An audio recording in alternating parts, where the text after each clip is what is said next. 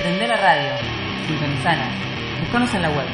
El cine, You want the moon? las bandas sonoras, el mundo audiovisual, Charlie, don't surf! acción, BSO, You can all go fuck yourselves. banda sonora original.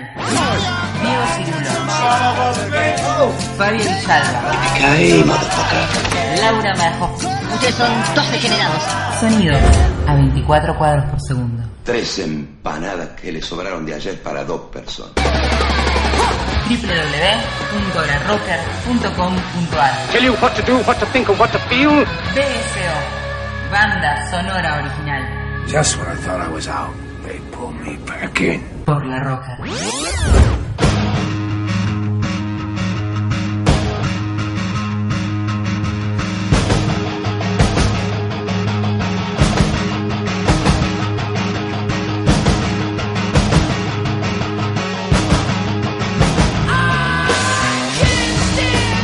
Bienvenidos a una nueva edición de Banda Sonora Original. Estamos acá otro jueves por la Rocker.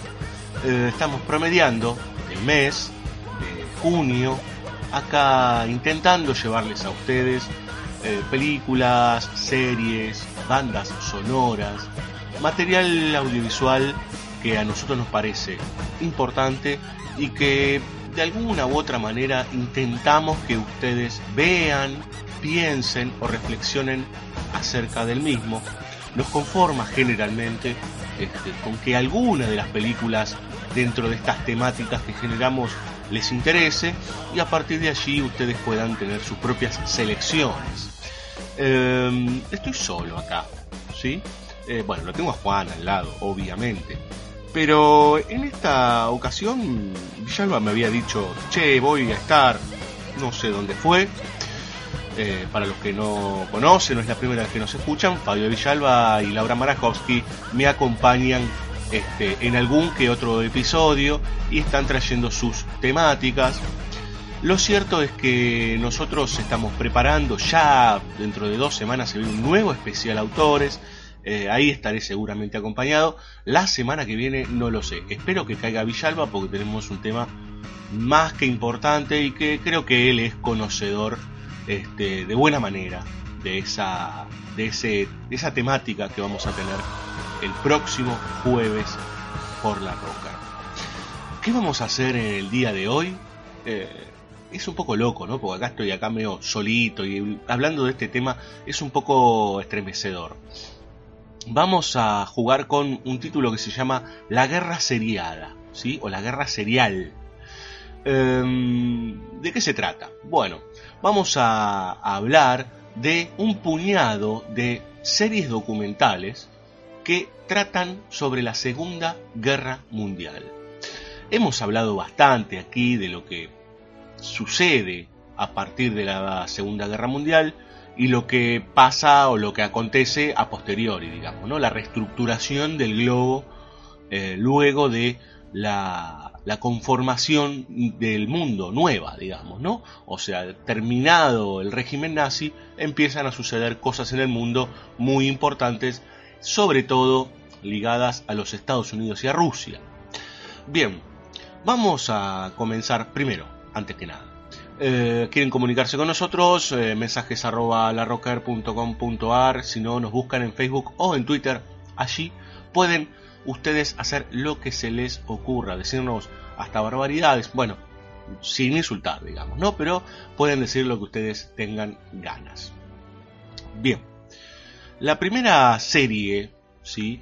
Es interesante porque son series inusuales las que van a ver hoy, o algunas de ellas no cumplen con los requisitos de lo que hoy se entiende como una serie para que la gente se entretenga, ¿sí? Algunas de ellas las van a encontrar en Netflix, que es como la gran plataforma mundial, etcétera, etcétera, que se puede inclusive pensar como sistema de globalización, este, o como, a ver, como símbolo de la globalización, luego de los, eh, como una finalización, ¿sí? O un paso más eh, a 70 años de la finalización de la Segunda Guerra Mundial. Van a encontrar algunas de estas series, pero en realidad son inusuales porque varias de ellas son casi películas, ¿sí? Eh, de hecho, la primera que vamos a mencionar se llama The War, es una serie que tiene ya 10 años, eh, pero cada uno de sus capítulos dura dos horas, ¿sí? O sea, no apta para aquel consumidor que se la pasa en las plataformas online viendo eh, capítulos de, por ejemplo, How I Met Your Mother o ese tipo de, de series, más bien sitcom de 20 minutos. Eh, es muy distinto esto, es mucho más pesado, es para, a ver, para otro tipo de gusto. Vamos a ver que un par de estos ejemplos de estas películas que vamos a ir viendo, de estas series, perdón, se me escapa, eh, tienen esta idea. The War, les decía desde el 2007, eh, está dirigida por Ken Burns, ¿sí? Eh, Ken Burns es un tipo interesante para revisar, siempre estuvo conectado con lo documental y me parece que está junto a Lynn Novick, ¿sí? Ellos dos produjeron esta especie de monstruo gigantesco, este monstruo gigantesco de 14 horas, dividido en 7 partes, que tienen una particularidad, ¿sí? Los eh, siete capítulos, ya los títulos son interesantes, ¿no? Eh, el primero se llama A Necessary War, o sea, una guerra necesaria. Cuando el segundo es cuando las cosas se ponen jorobadas, jodidas, When Things Get Through. Eh, a Deadly Calling, una llamada mortal. Pride of Our Nation, ¿sí? el orgullo de una nación. Fubar, que es este, una, una expresión ¿sí?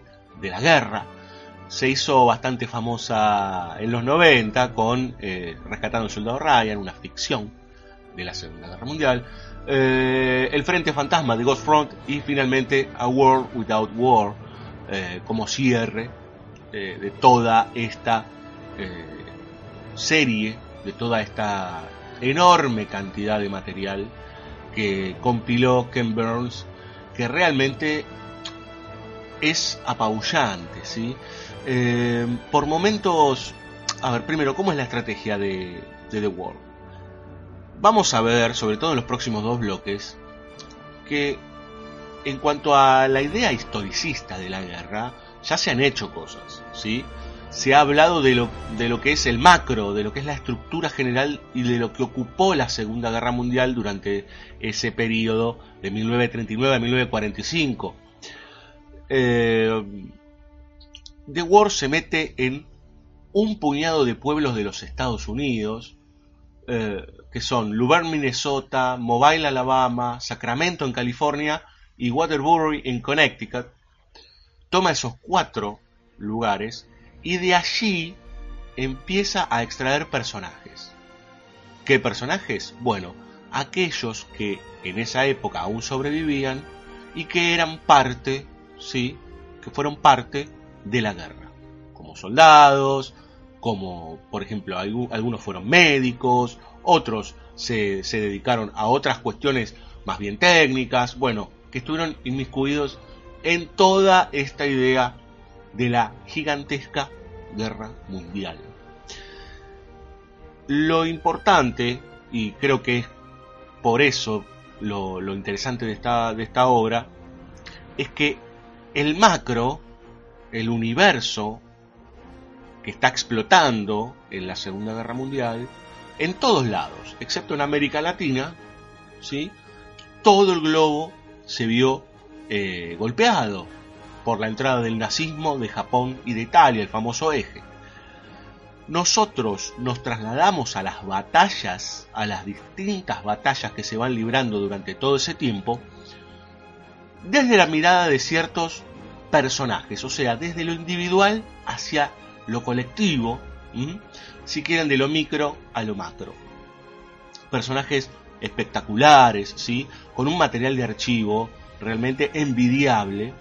Se nota que hay un trabajo muy arduo ¿sí? de selección de material, de trabajo de, de recopilación y que nos va llevando desde el retrato de ese personaje hacia alguna batalla en particular, hacia alguna situación eh, especial, porque no muchas veces, muchas veces no tienen que ver justamente con una guerra, con una batalla, perdón, sino en realidad eh, con alguna situación en especial, con entender cómo la pasaban los soldados en tal lugar o en tal otro.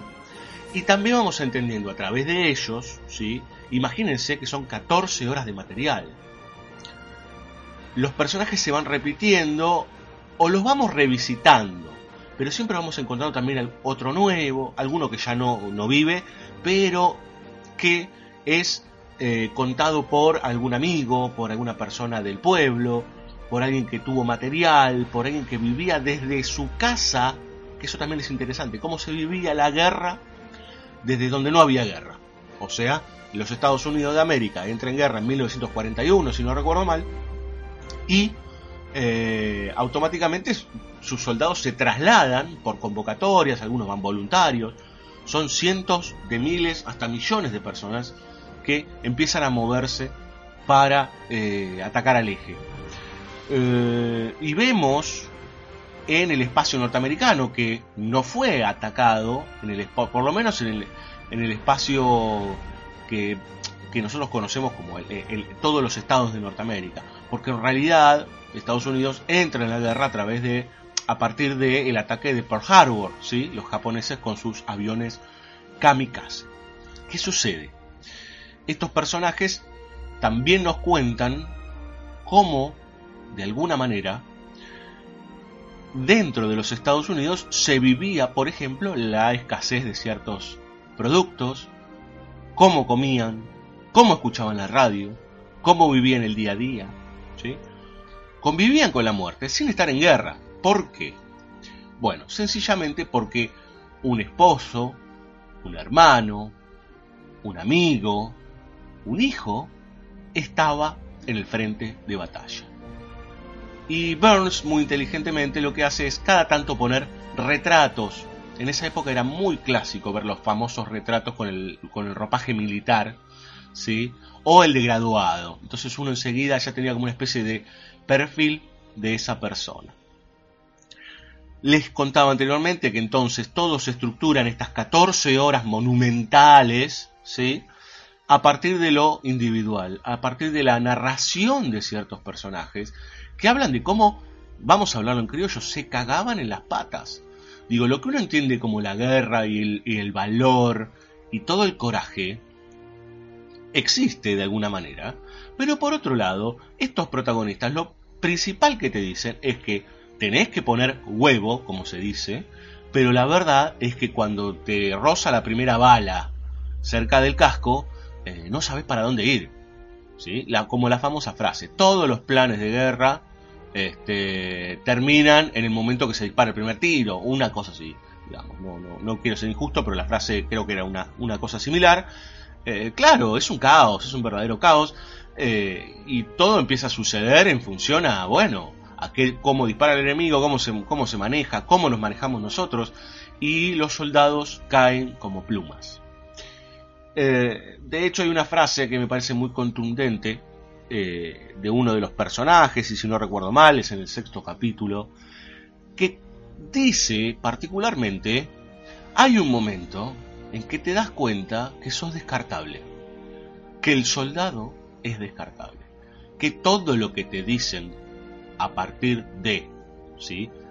Eh, ser el representante de la nación norteamericana para derrotar y a favor de la libertad y contra de Hitler y del eje de los japoneses, etcétera, etcétera, etcétera, los famosos Japs, como le dicen ellos, se termina en el momento en que vos caes, nadie te va a levantar, ni te va a llorar, ni nada por el estilo, y seguiremos adelante. Por otra parte, tiene algo interesante esta serie, con esto ya vamos cerrando y vamos a, escuchar un poquito de música, eh, que es la, celebración de la vida. En toda esta mm, terrible este, estructura que fue la guerra, imagínense que se libró en cualquier lado. Uno cree que eh, se la pasaron durante seis años tirando bombas en Berlín, este, en Roma, este, en Japón, y, así, y la verdad es que no fue de tal manera. De hecho, de hecho, lo que sucede es que en los lugares más minúsculos, ¿sí? más pequeños, se libraban batallas enormes, ¿sí? para tomar una pequeña isla que era estratégica, para, por ejemplo, eh, poner ahí una pista de aviones, eh, pequeñas islas del Pacífico, imagínense, toda la zona de Filipinas, toda la zona de alrededor de China, de los alrededores de Japón, toda la costa eh, norte de África, Egipto, eh, todo lo que es Italia, Francia, los alrededores de Alemania, Rusia. Es monumental el desarrollo de la guerra. Es la guerra probablemente más monstruosa y más sanguinaria que haya existido en la humanidad, o por lo menos de la que tenemos registro. En donde han, bueno, han participado tantos países, tantos soldados, se habla de arriba de 50 millones de muertos. Es mucho, es mucho. Eh, vamos a escuchar un poco de, música, ¿sí? Eh, les decía que, perdón, me, había quedado con esta cuestión de eh, la exaltación de la, de la idea de la, de la vida, ¿sí? Lo difícil que es sobrevivir una guerra, y más de esta escala. Lo difícil. Lo afortunado es sobrevivir. No sabemos quién gana, quién pierde. Lo afortunado es sobrevivir. No hay chance. En una lluvia de balas es muy difícil que uno salga ileso. ¿Mm?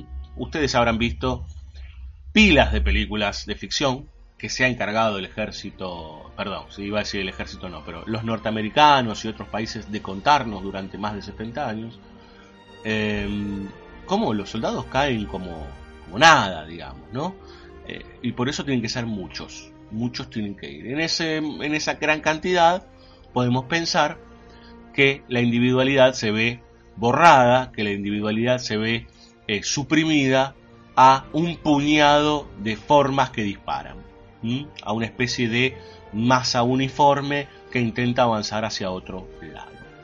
Vamos a escuchar ahora sí, perdón por las digresiones, vamos a escuchar un poco de música, bien de la época, ¿sí? Si algo tiene de interesante también esta película es que cada tanto nos va metiendo en algunos este, salones de baile y a través de ellos escuchamos música de la época, bandas sonoras de esta propia serie, eh, que ilustran ¿sí? el ánimo y la época. Vamos a escuchar primero a Benny Goodman con One One Blues, es un clásico. ¿sí? Para los que no lo conocen, van a ver que tiene varias versiones y lo han hecho varios artistas muy importantes. Y seguidito a Count Basie también. Digo, eh, Benny Goodman es un, personaje para, eh, para revisar, ¿sí? En el mundo de lo que se entiende como el jazz y el jazz canción y demás. Eh, y Count Basie también, ¿sí? Pero ya como cantante, eh, con un tema que es eh, hermoso, que se llama How Long Blues. Así que escuchamos estos dos temas a continuación y seguimos en este programa, en este capítulo dedicado a la guerra serial.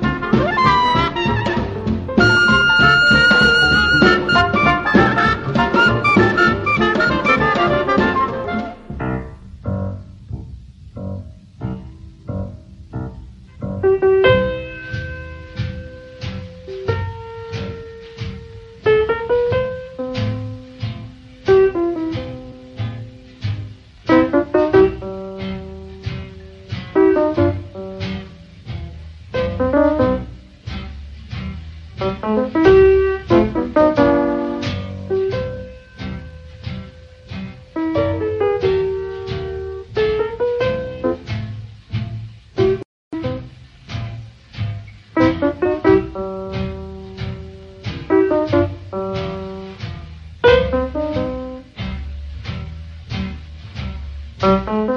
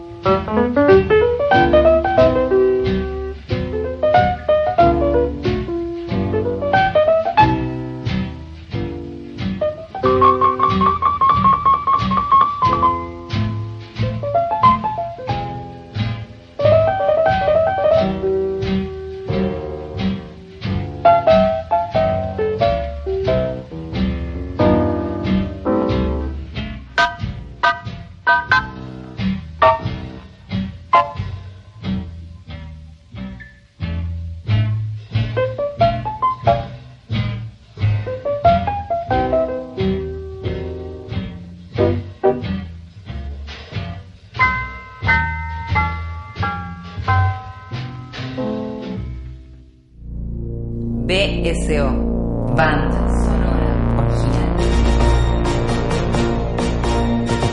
A long time ago, I was in Burma. My friends and I were working for the local government. They were trying to buy the loyalty of tribal leaders by bribing them with precious stones.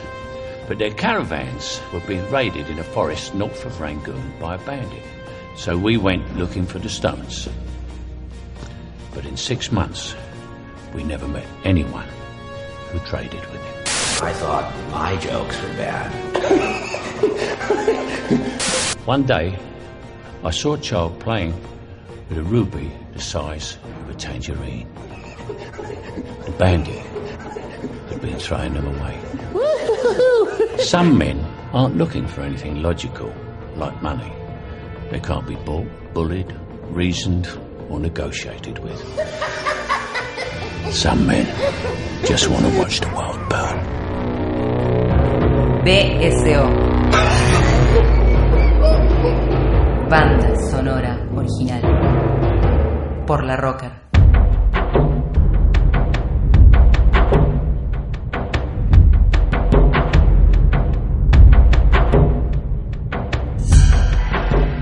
Bien, señores, continuamos. Segundo bloque de banda sonora original. Si nos quieren dejar mensajes, justamente buscan BSO La Rocker en las redes sociales, Facebook o Twitter, y allí nos dicen lo que tengan ganas, eh, por ejemplo, acerca de este tema.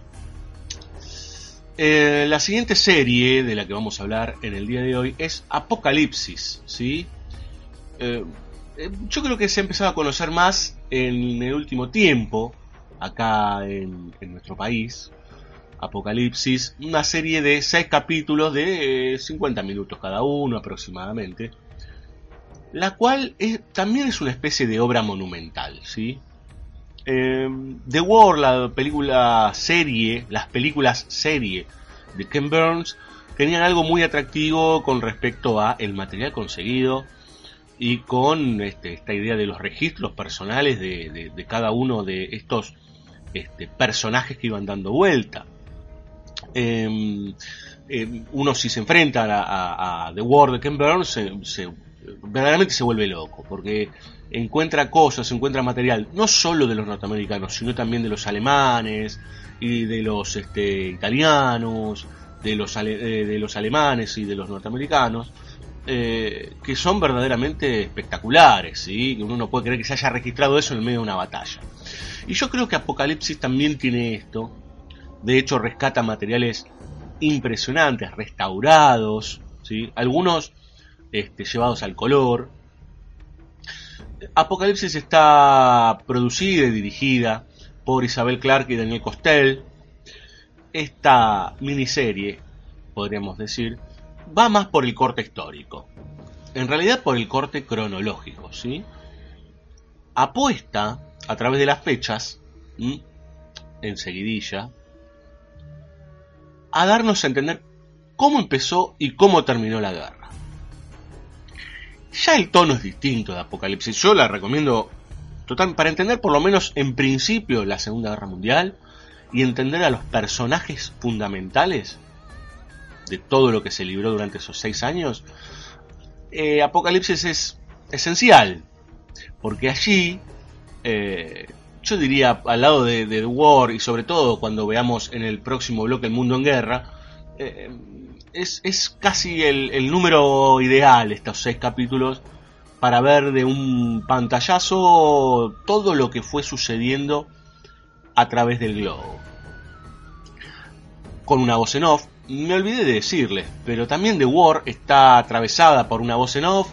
eh, el, el que interpreta esa voz es Keith David, que ha trabajado muchísimo, muchísimo eh, con estas, con la idea de, de la narración en off. Digo, es un actor que ha, ha propuesto su voz en un montón de, de obras.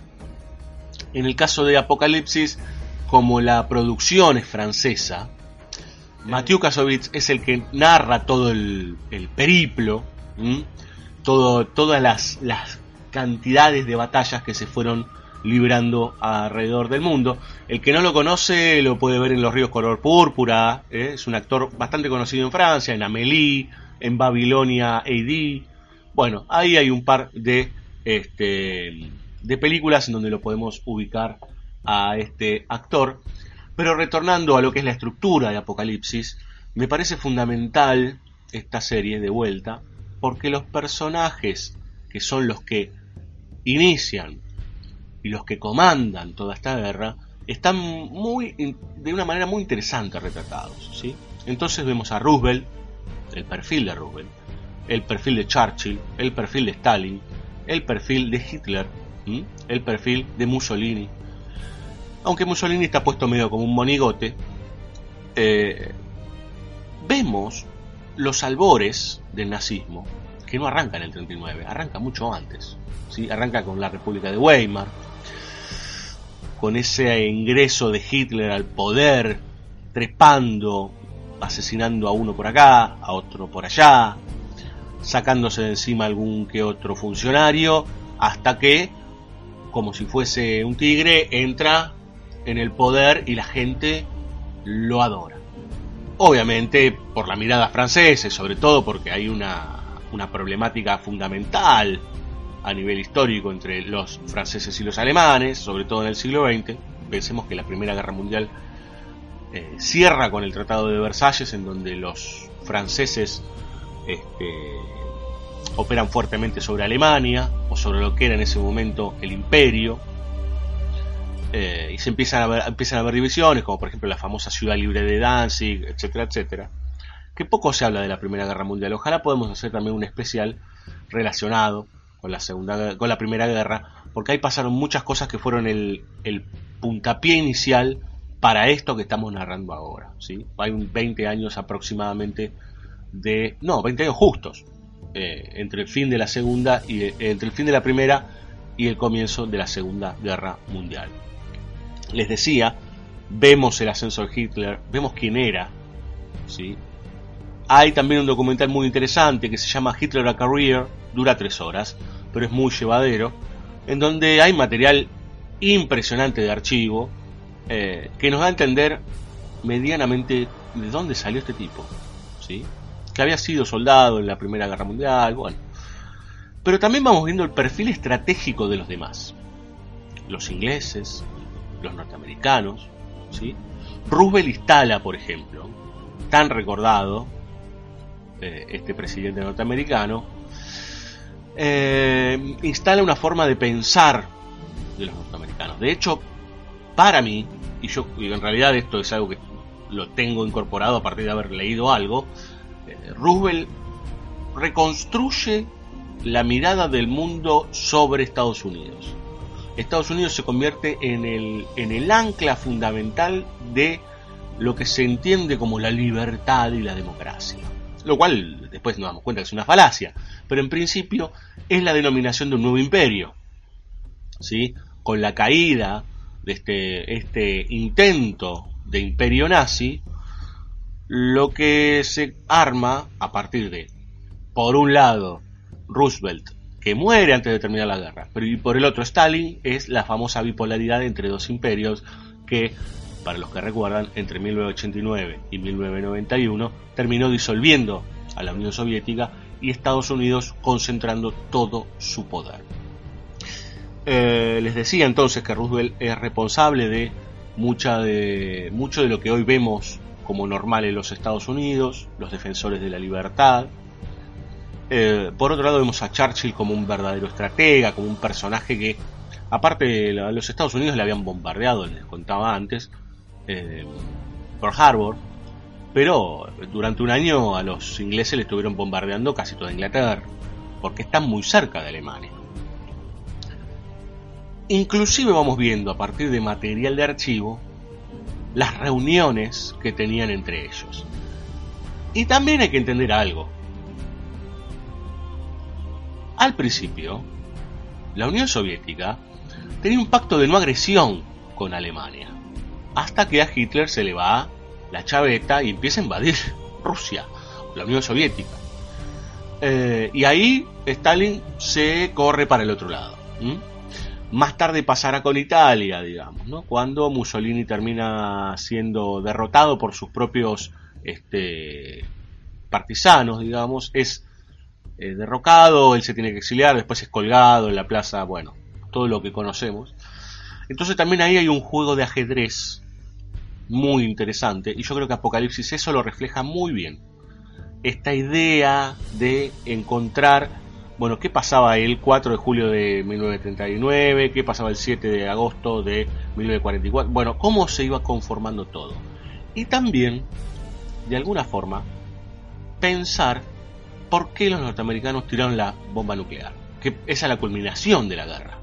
Cuando tienen las dos bombas en Hiroshima y Nagasaki, se entiende a la guerra como finalizada. Ya estaba derrotado el nazismo, pero faltaba Japón.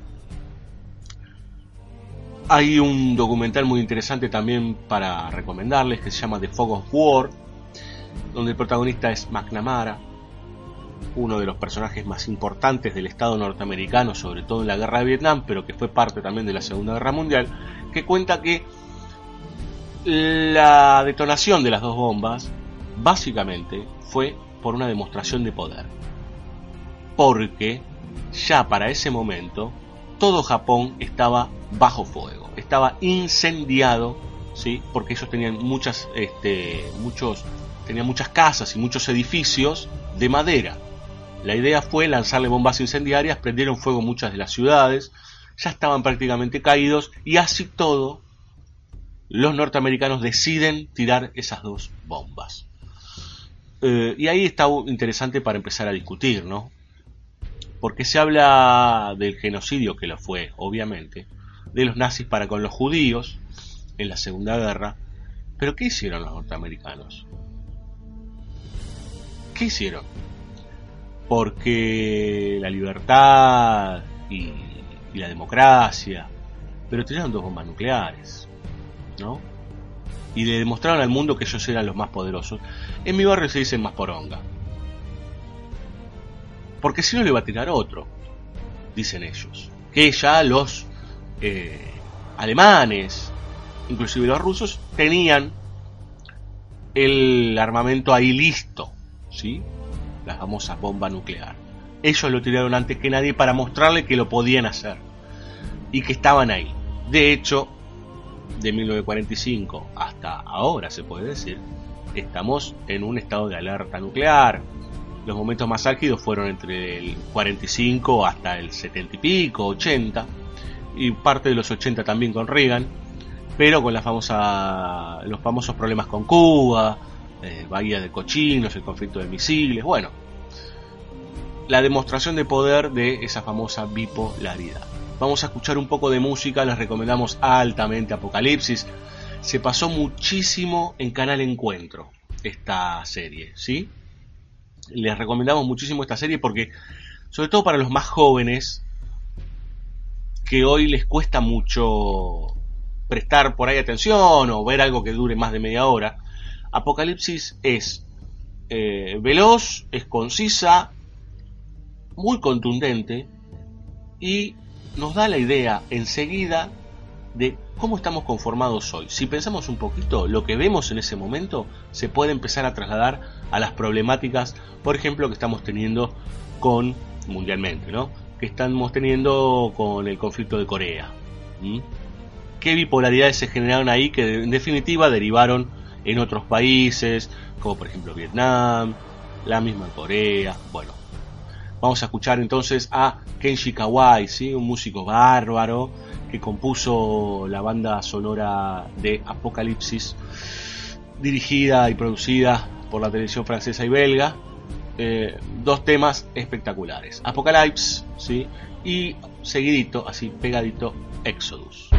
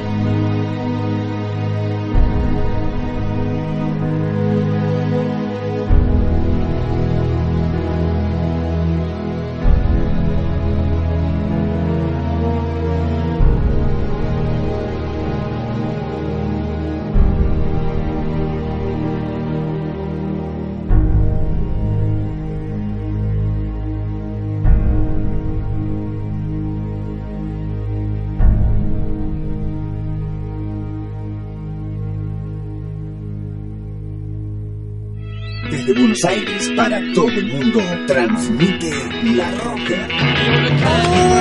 rock and roll! ¡Se me clavó el cerebro! ¡Qué loco! La red social del rock. Prendas personalizadas. Bajo Mundo. Facebook.com barra Bajo Mundo Ropa. Descubrí el hosting ideal para tu sitio y sumate a la plataforma de servicios más avanzada de Latinoamérica, elserver.com. Elserver.com. Web hosting profesional. Intertexto. Tu emprendimiento necesita una mano. Necesita una mano. Intertexto. Consultora cultural.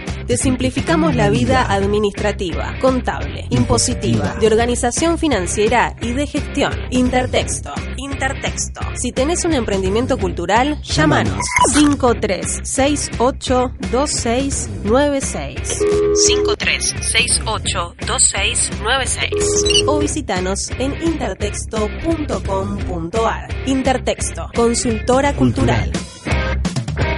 Contra la prohibición, me planto. THC, la revista de la cultura canábica. Todo sobre marihuana. En todos los kioscos. Recuperemos el Cine Teatro Urquiza. Parque Patricios de pie por la arquitectura, la cultura y nuestra identidad barrial. Firma, apoyá, resistí. Búscanos en Facebook, Cine Teatro Urquiza. En Twitter, Cine Urquiza. Cine Teatro Urquiza, Parque Patricios de pie.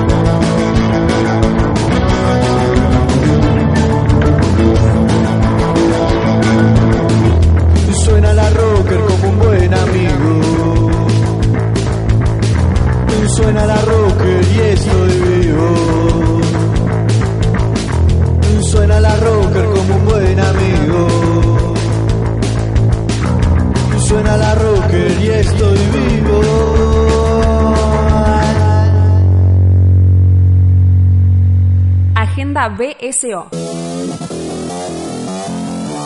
Las fechas del cine y la música. www.bcoradio.com.ar Agenda BSO. Las fechas del cine y la música. Cine.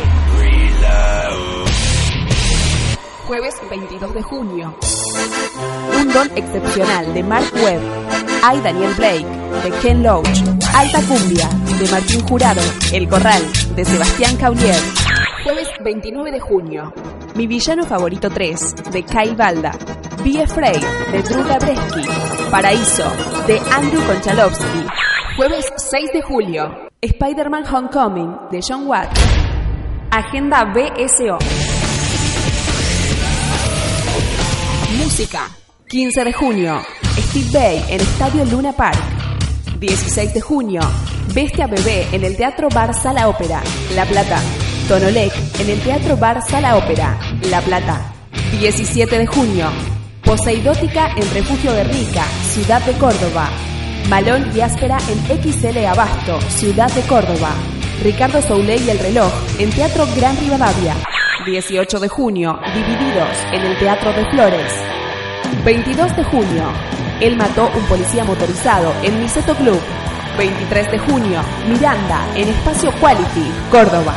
Las pelotas en Auditorio Sur, Temperley. 24 de junio, Carajo en Auditorio Sur, Temperley. Boom Boom Kid en Group. 28 de junio, La Renga en Club Atlético Huracán. 29 de junio, Marcela Morelo en La Trastienda. 1 de julio, Lorien en Teatro Vorterix. Susana Rinaldi en Teatro Cultural Torcuato Tazo. 7 de julio, Mon Laferte en Group. Gondwana en Teatro Vorterix Rosario. 8 de julio, La Mississippi en Teatro Bar, La Plata. Richard Coleman en Niceto Club. David Lebón en Teatro Gran Rivadavia. Agenda BSO. Las fechas del cine y la música www.bcoradio.com.ar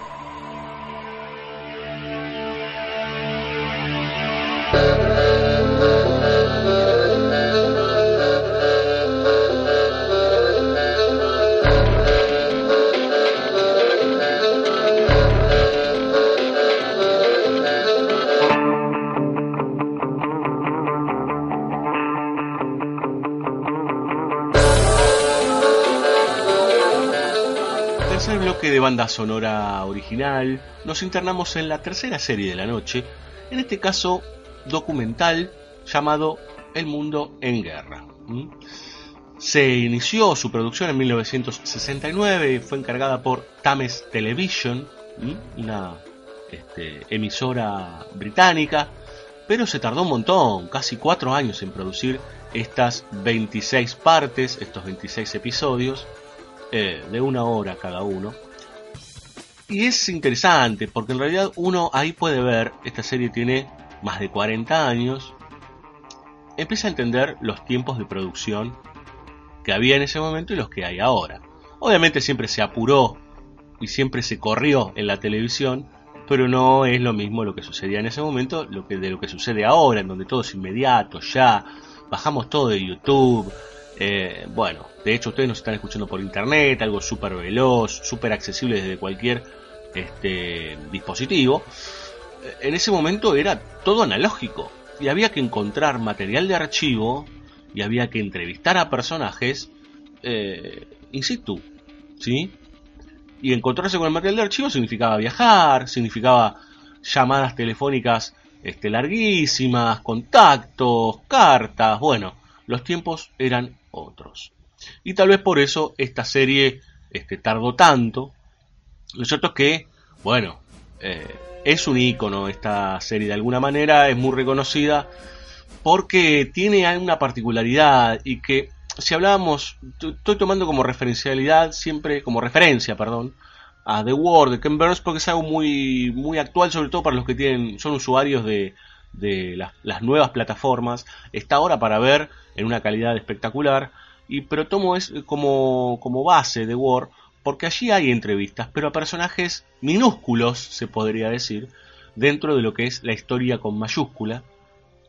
En este caso, en el caso de El Mundo en Guerra, que no solo cuenta la guerra, sino el pre y el post, o sea, cómo arranca el, lo que sería eh, el día después de la Primera Guerra Mundial, en 1920, cómo se va desencadenando, por ejemplo, en Alemania la República de Weimar, cómo va ascendiendo Hitler, cómo entra en el poder, cómo se convierte en lo que eh, realmente después vemos, y lo que pasa después, digamos, ¿no? Después de 1945. ¿Qué pasa con Estados Unidos? ¿Qué pasa con Japón? ¿Qué pasa con la famosa bipolaridad? ¿Qué sucede con la palabra libertad? Empieza a aparecer ahí el macartismo, bueno, un montón de cuestiones. Estos 26 capítulos nos van narrando un poco de eso.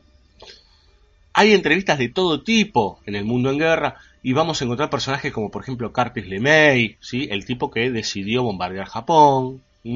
Otros como por ejemplo Mitsuo Fushida, Minoru Genda, digo, tipos que tenían que ver no solo con los Estados Unidos, sino con cada uno de estos eh, países o de estos movimientos que chocaron en esos seis años. De hecho, hay alemanes, ¿sí?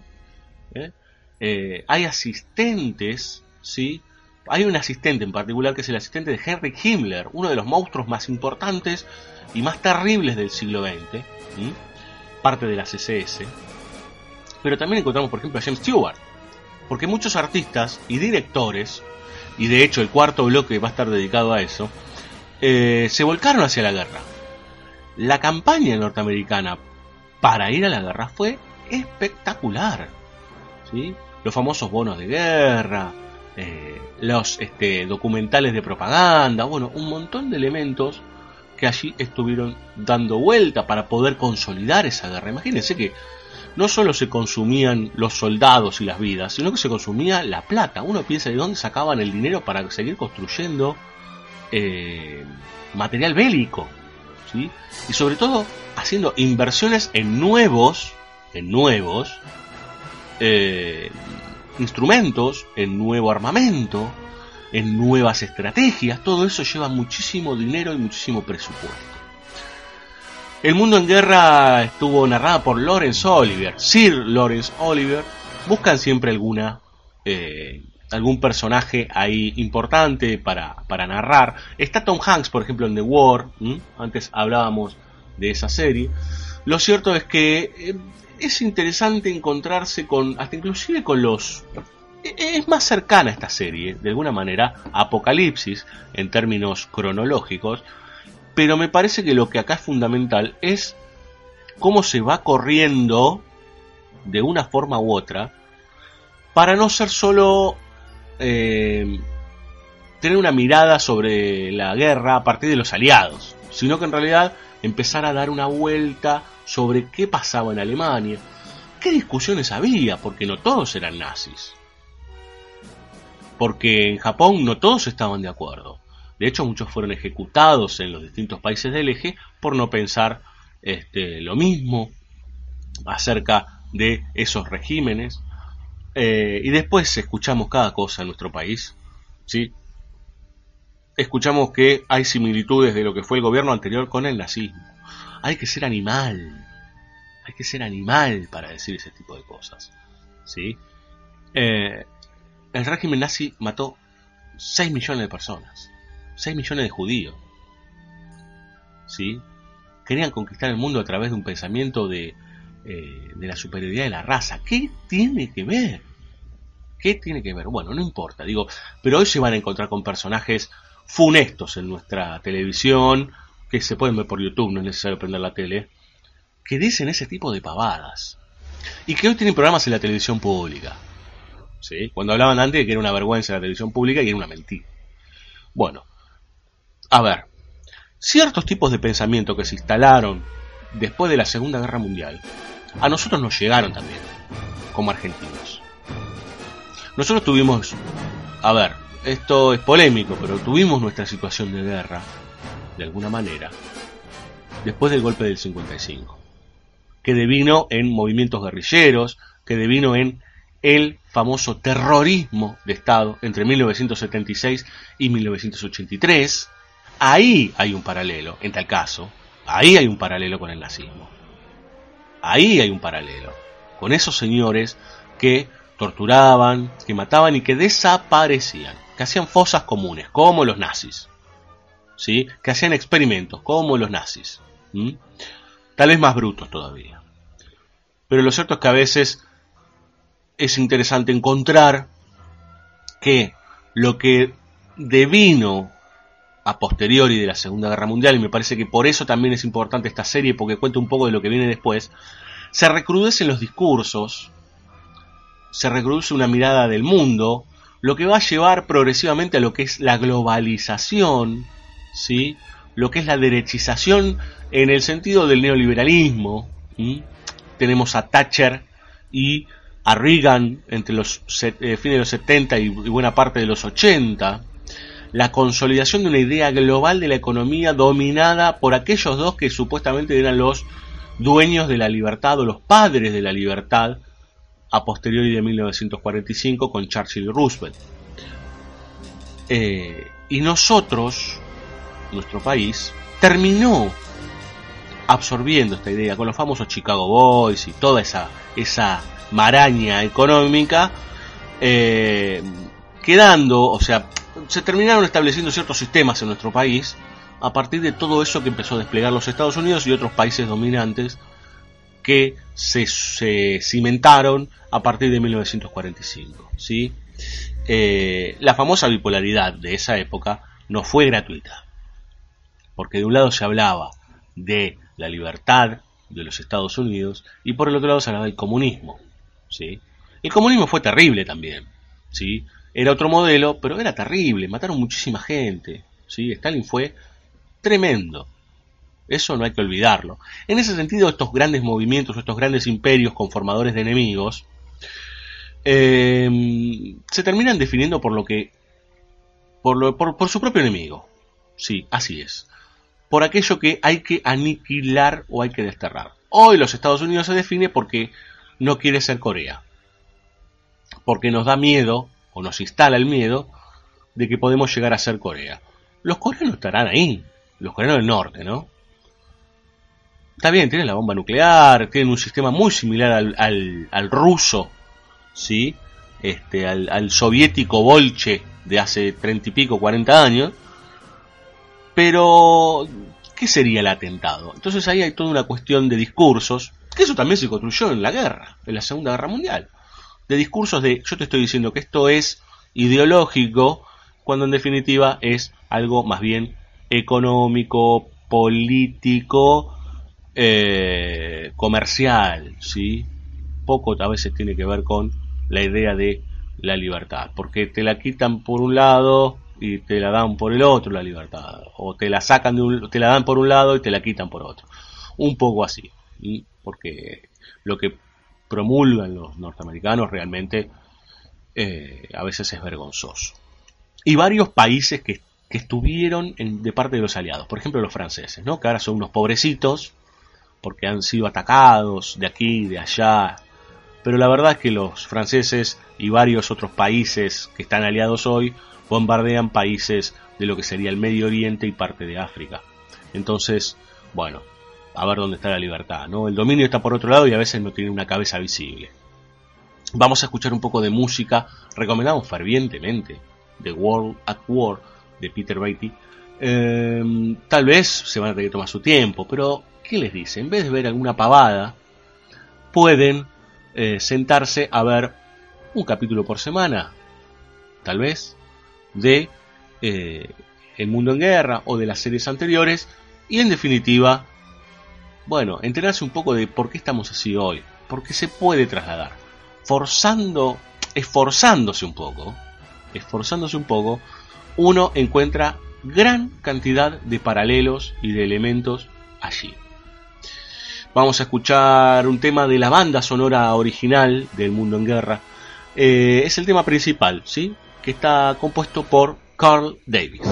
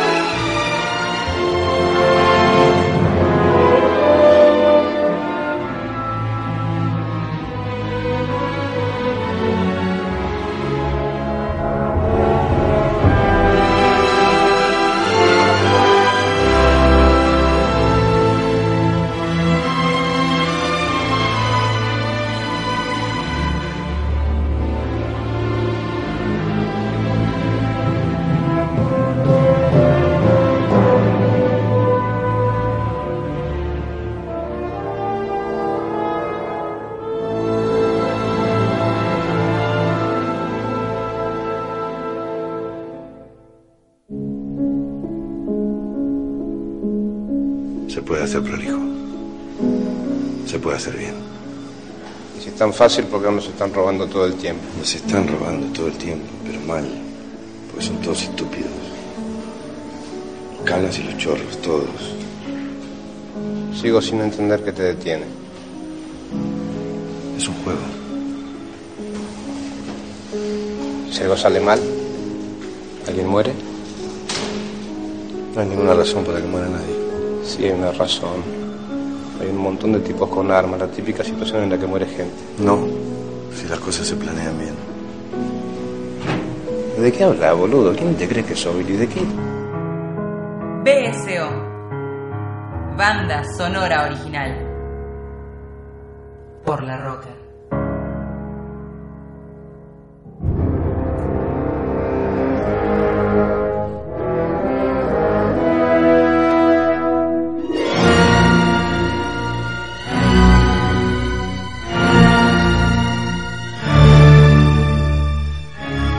De banda sonora original, señores. Esperamos que la estén pasando bien con nosotros en esta noche de la Rocker. La última serie de esta noche se llama Five Came Back. Es muy reciente, es del año 2017, es una miniserie de tres capítulos, producida por Steven Spielberg ¿sí? y dirigida por Laurent Bossereau. ¿De qué va? Bueno, habíamos hablado que en The War se metían con los individuos, ¿sí? con los, los soldados. Eh, en el mundo en guerra y en Apocalipsis nos encontrábamos con los que comandaban, los personajes políticos y estratégicos. Tal vez en el mundo en guerra nos encontrábamos con testimonios de algunos que estaban alrededor de los poderosos. En este caso nos ubicamos en cinco directores de cine. ¿Sí? que son John Ford, William Wyler, John Huston, Frank Capra y George Stevens.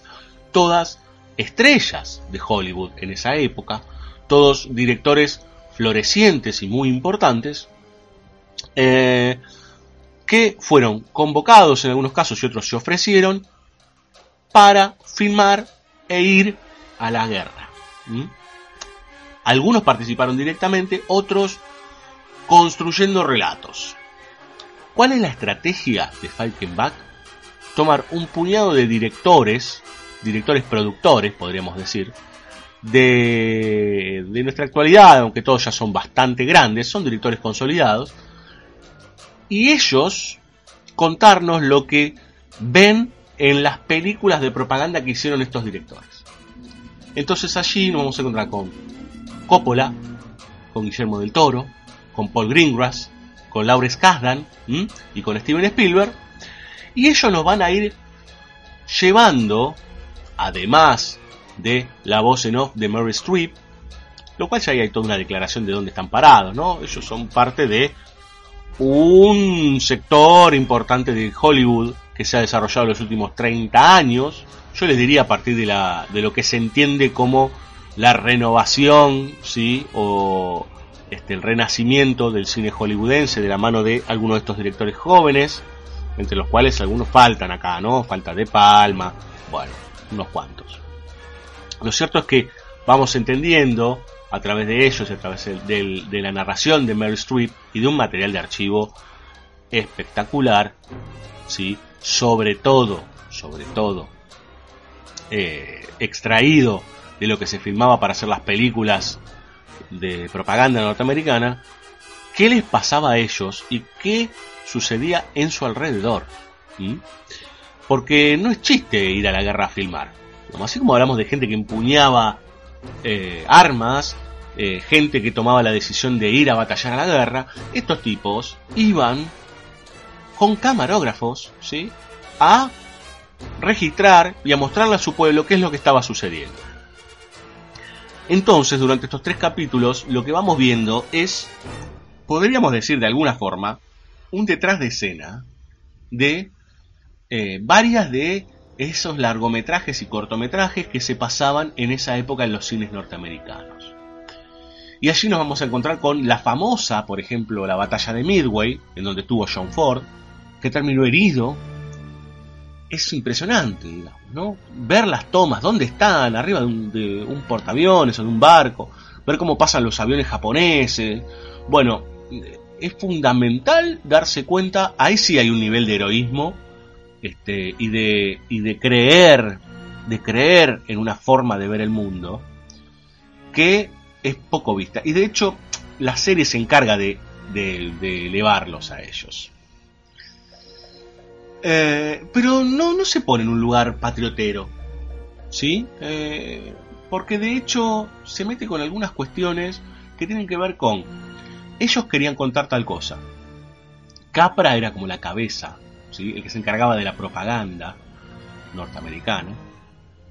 Y él hacía ver, Ford también, pero sobre todo Capra, que no estuvo en el frente de batalla, eh, demostrarle a los militares y a los políticos lo que se estaba filmando o, lo que se estaba narrando.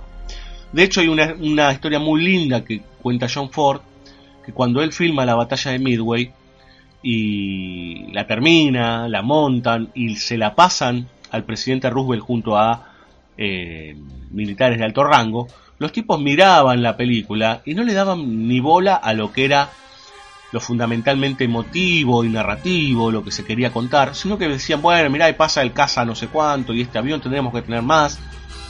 ¿Qué hizo? Entendiendo bien el viejo Ford, puso un plano del hijo de Roosevelt. Y en ese momento se callaron todos la boca. Y Roosevelt no dijo una palabra más. Y creo que ni siquiera terminó de ver la película.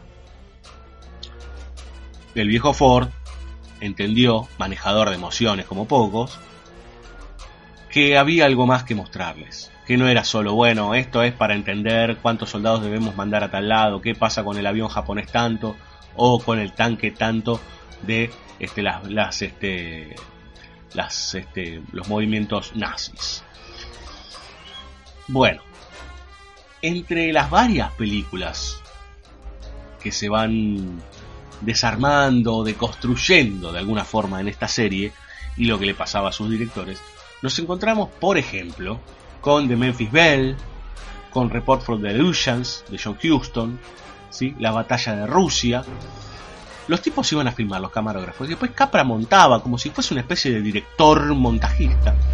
En el caso de Houston no era tan así, y teníamos distintos perfiles. Por ejemplo, Novio Enemy Japan, ¿sí? Eh, es terrible porque básicamente los toma de monos a los japoneses, una especie de, seres inferiores que, bueno, se les ocurrió un día, porque son bastante brutos, salir a la guerra. Para mí particularmente, uno de los momentos más interesantes es, primero, ¿qué le pasó a William Wyler? Que se queda sordo. Y cómo después sigue filmando. ¿Qué le pasó a John Huston cuando decide hacer Let There Be Light, probablemente una de las películas indispensables de la Segunda Guerra Mundial, porque esta serie, perdón, esta película, cuenta cómo quedan los soldados después de la guerra. Él filma en un barco, creo que es en un bar, sí, es en un barco eh, médico, y nos vamos dando cuenta eh, las charlas que tienen los, este, los soldados con sus terapeutas, y son terribles las consecuencias de la guerra no son la libertad, etcétera, etcétera. Son otras las consecuencias. La gente queda mutilada, loca, perdida, sin un mango, sin saber a dónde ir. Esas son las consecuencias de la guerra. No el estado de libertad, etcétera, etcétera. Eso es un chamullo. O en definitiva es, la, es una capa. ¿Sí? Eh, verdaderamente es, es fundamental para este momento, así como decíamos que el mundo en guerra era fundamental, Fire Came Back, aparte de ser muy emotiva, es interesante ver qué hacían los directores en ese momento, para los que estaban metidos en el cine. Estos tipos metían las patas en la mierda. Estos tipos se la jugaban, por más que sean yankee o no, no importa. Se la jugaban e iban al frente, sobre todo John Ford, que nunca le perdonó a John Wayne que no quisiese ir a la guerra. Imagínense, y después siguieron filmando juntos. Eh, si hay una de las pocas estrategias que yo vi, yo no estoy muy a favor de Netflix y demás, y del visionado de películas online, pero bueno, nosotros somos un programa que sale por internet, o sea, es este es extraño, digamos, ¿no? Eh, es una especie de, de, de choque de ideas esto. Nosotros salimos por internet, salimos vía online, a veces nos descargan el programa. Y yo no estoy muy de acuerdo con el cine online y demás, o el cine a la carta y estas cuestiones. No quiere decir que no consuma, ¿eh? porque de hecho Five Came Back lo vi en Netflix. Esto tiene que ver con que en realidad, a ver, una de las pocas estrategias que vi interesantes de Netflix con respecto a encontrarse con algo eh, importante de cine es esta.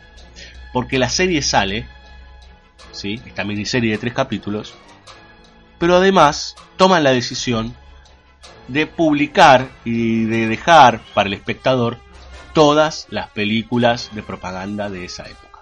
Entonces nos encontramos con la batalla de Midway, con Prelude to War, con Battle of Russia, con una, un documental increíble de John Ford que se llama Undercover, How to Operate Behind Enemy Lines, o sea, casi como un instructivo para ser un espía.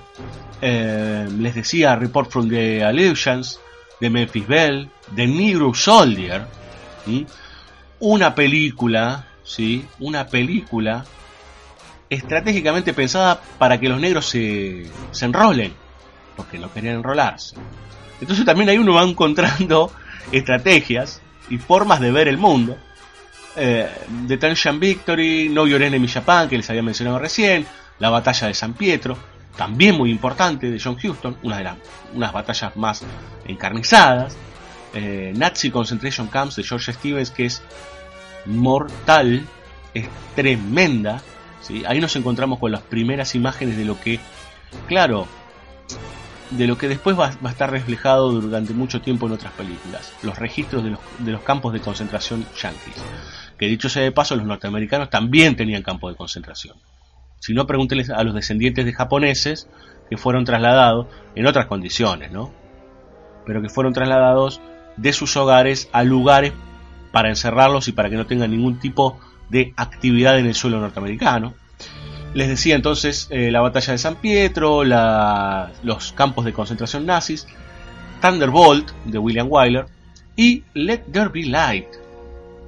Yo recomiendo fervientemente Let There Be Light, porque no solo vamos a entender esa guerra, sino muchas guerras, sobre todo la de los, la del siglo XX. Bien, señores, eh, es impresionante. Yo les diría, es tan gigantesca la Segunda Guerra Mundial que nosotros tratamos de contarles algo, decirles, bueno, miren esto, miren lo otro. Eh, por ahí pueden, ah, me corrijo, pueden empezar por esta. De hecho, empiezan a conocer también algunos personajes esenciales del cine norteamericano y del cine mundial. Y también entender qué pasa con la propaganda. ¿Qué pasa con cómo nos dirigen la mirada? ¿Sí? Porque el cine, de alguna manera, también supo ocupar esa función, la sabe ocupar en algunos casos también hoy, más allá de que hoy la televisión, las redes, las redes sociales este, y los medios electrónicos ya nos han copado la parada, pero el cine ha sido fundamental también para eh, generar espíritus de cuerpo, para disgregar, para proponer pensamientos, bueno, un montón de cuestiones. Vamos a escuchar música, vamos a escuchar el tema principal de Five Came Back, compuesto e interpretado por Thomas Newman.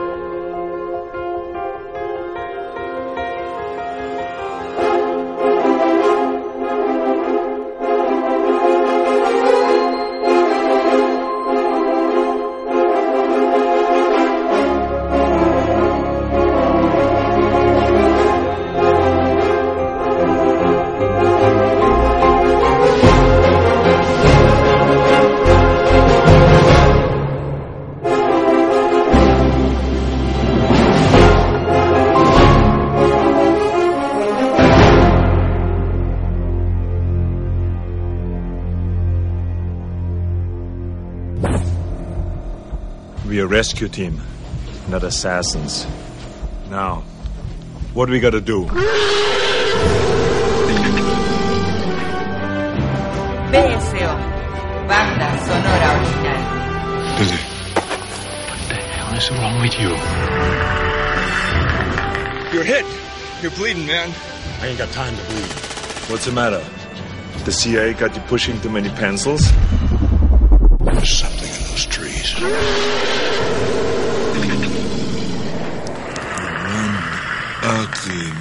Motherfucker. BSO, banda sonora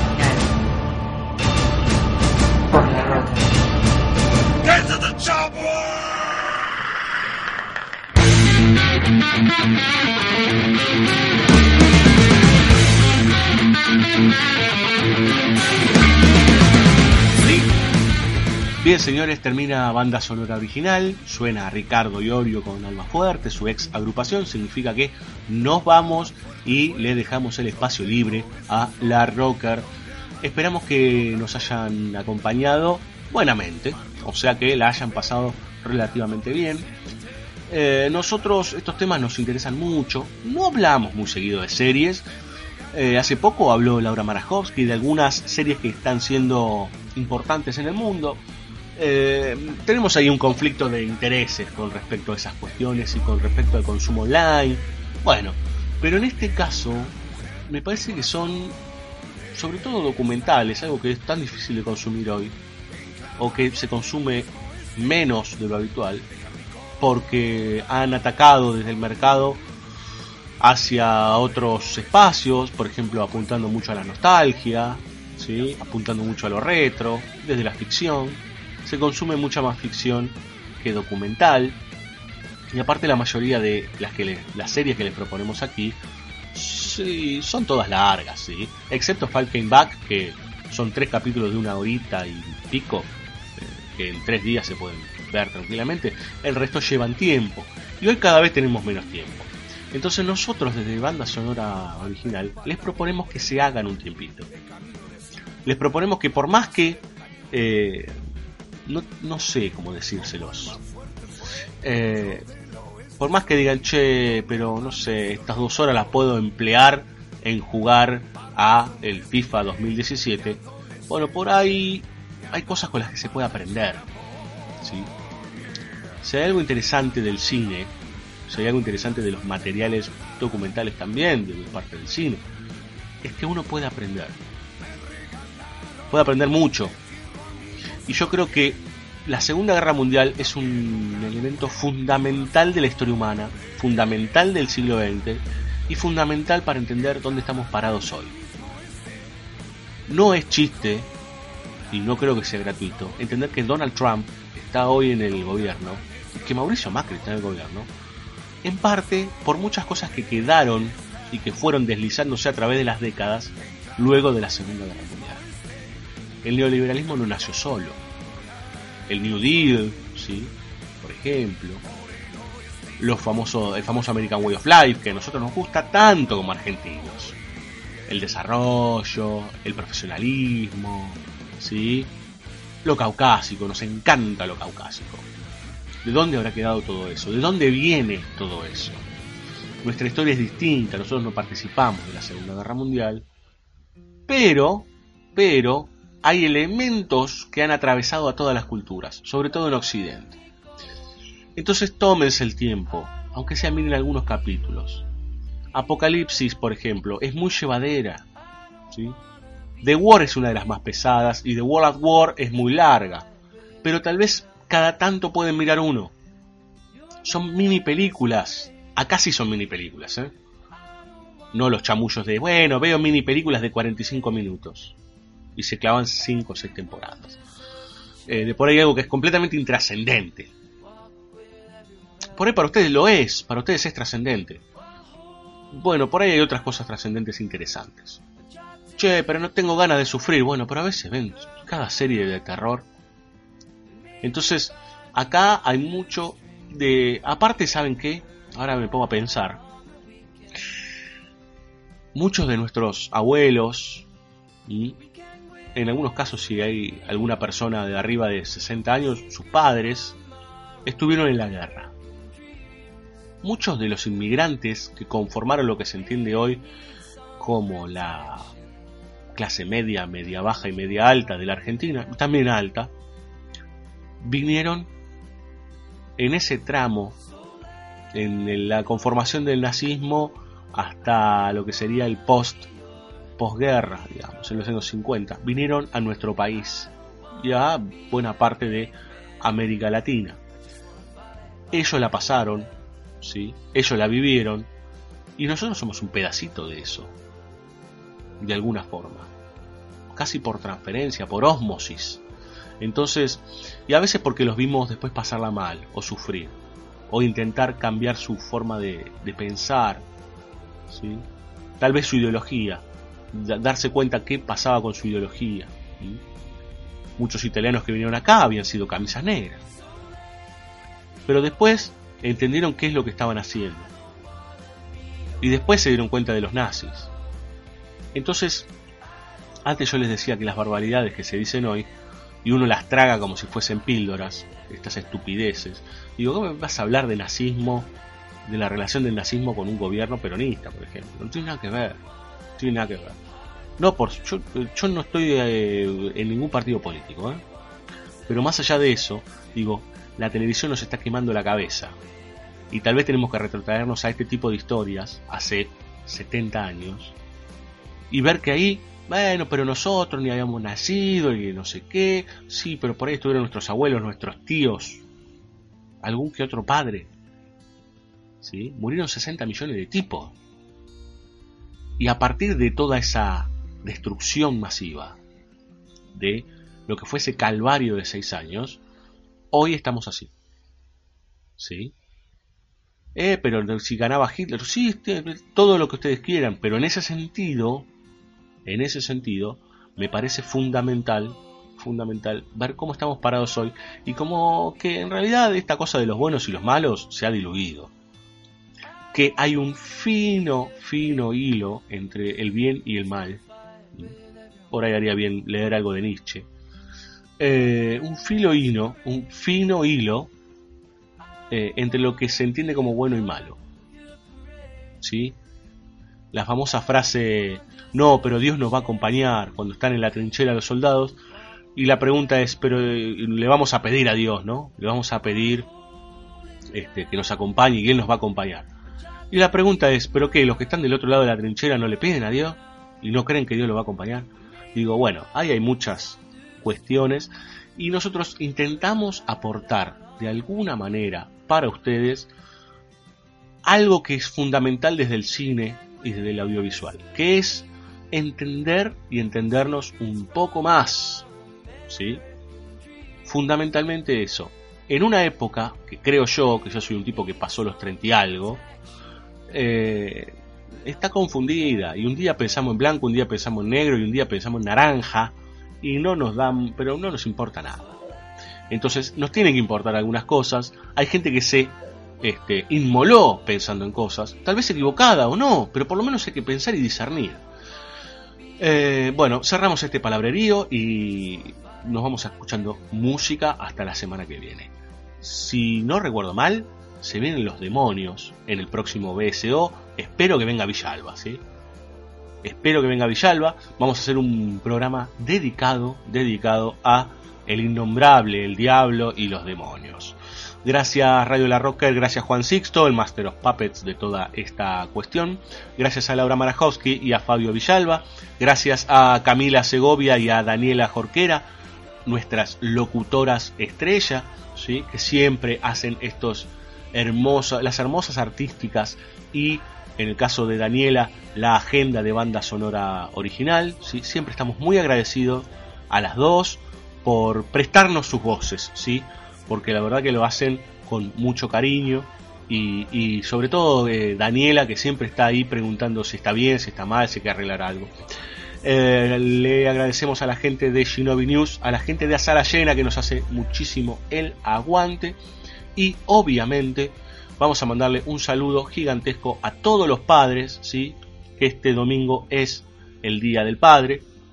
Y por ahí, con todo este pensamiento y toda esta verborragia que largué, cada tanto se me ocurre ponerme, este, como no voy al psicólogo, entonces tengo un programa de radio, eh, se me ocurre que en esas guerras hubo muchos padres y hay muchos padres hoy también, y que muchos padres tratan de sacrificarse y de romperse el lomo para que los pibes tengan algo, ¿sí? Eh, después podremos discutir el término sacrificio, después podemos discutir si los sentimientos son manipulados o no, bueno, y si el Día del Padre es un día comercial. Lo cierto es que si lo tienen al viejo, ¿sí? Eh, denle un abrazo y si no lo tienen, recuérdenlo con mucho cariño. Eh, las relaciones filiales son muy importantes.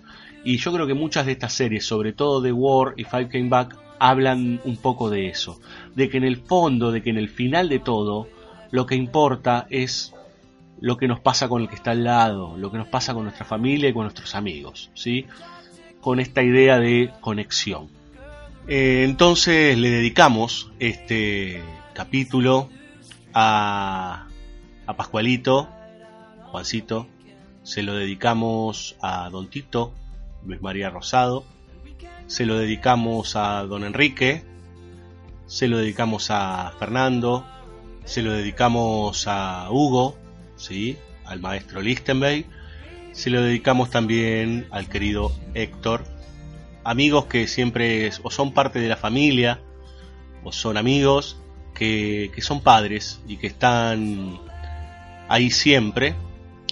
Y también se lo dedicamos a aquellos padres que no están. ¿eh? Y tal vez este tema a mí me toca de cerca porque soy nieto de italianos y mi abuelo materno estuvo en la guerra. Y se fue pronto, hace poco fue su cumpleaños, se fue rápido de este mundo por haber estado ahí. ¿sí? Yo no lo conocí, pero de alguna manera a través de mi madre supe quién era. Supe por quién luchó, que tal vez uno no esté de acuerdo, pero también supe qué es lo que quería. Y entonces es, eh, es importante también ver y pensar en aquellos padres que, que no están físicamente, pero que están aún hoy. Entonces un abrazo grande para todos, todos los padres. Les agradezco mucho que estén del otro lado. Nos vamos con Marlene Dietrich y un tema precioso, ¿sí? Poco difícil, pero este, precioso y que da cuenta de aquella época tan dura de la Segunda Guerra Mundial. Nos vamos con Lily Marley. Hasta el jueves que viene.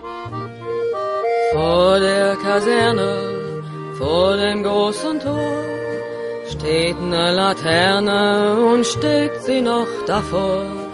Dort wollen wir uns wiedersehen, bei der Laterne wollen wir stehen wie einst Lily Marlene, wie einst Lily Marlene. Unsere beiden Schatten sahen wie ein aus, dass wir lieb uns hatten, das sah man gleich daraus. Und alle Leute sollen es sehen, wenn wir bei der Laterne stehen, wie einst Lily Marley, wie einst Lily Marley. Deine Schritte kennt sie, deinen schönen Gang. Alle Abend brennt sie, doch mich vergaß sie lang.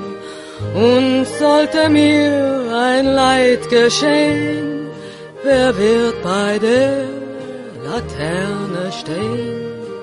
Mit dir, Lily Marley, mit dir, Lily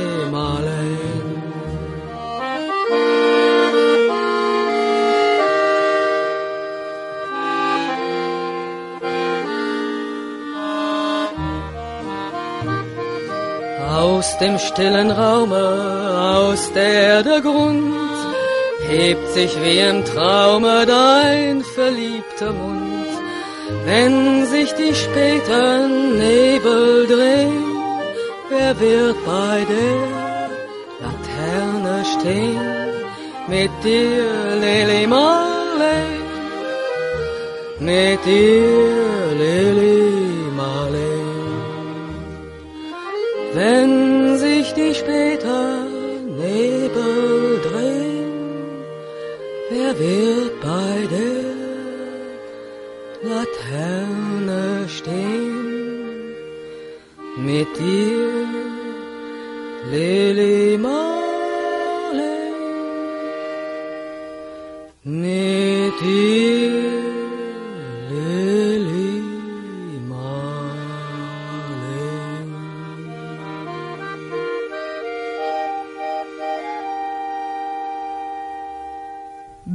Banda sonora original. Sonidos a 24 cuadros por segundo. ¿Dónde estás, Titi? www.bsoradio.com.ar Facebook, BSO La Roca. Twitter, arroba BSO La Roca. Amigo, ¿dónde estás? BSO, por La Roca.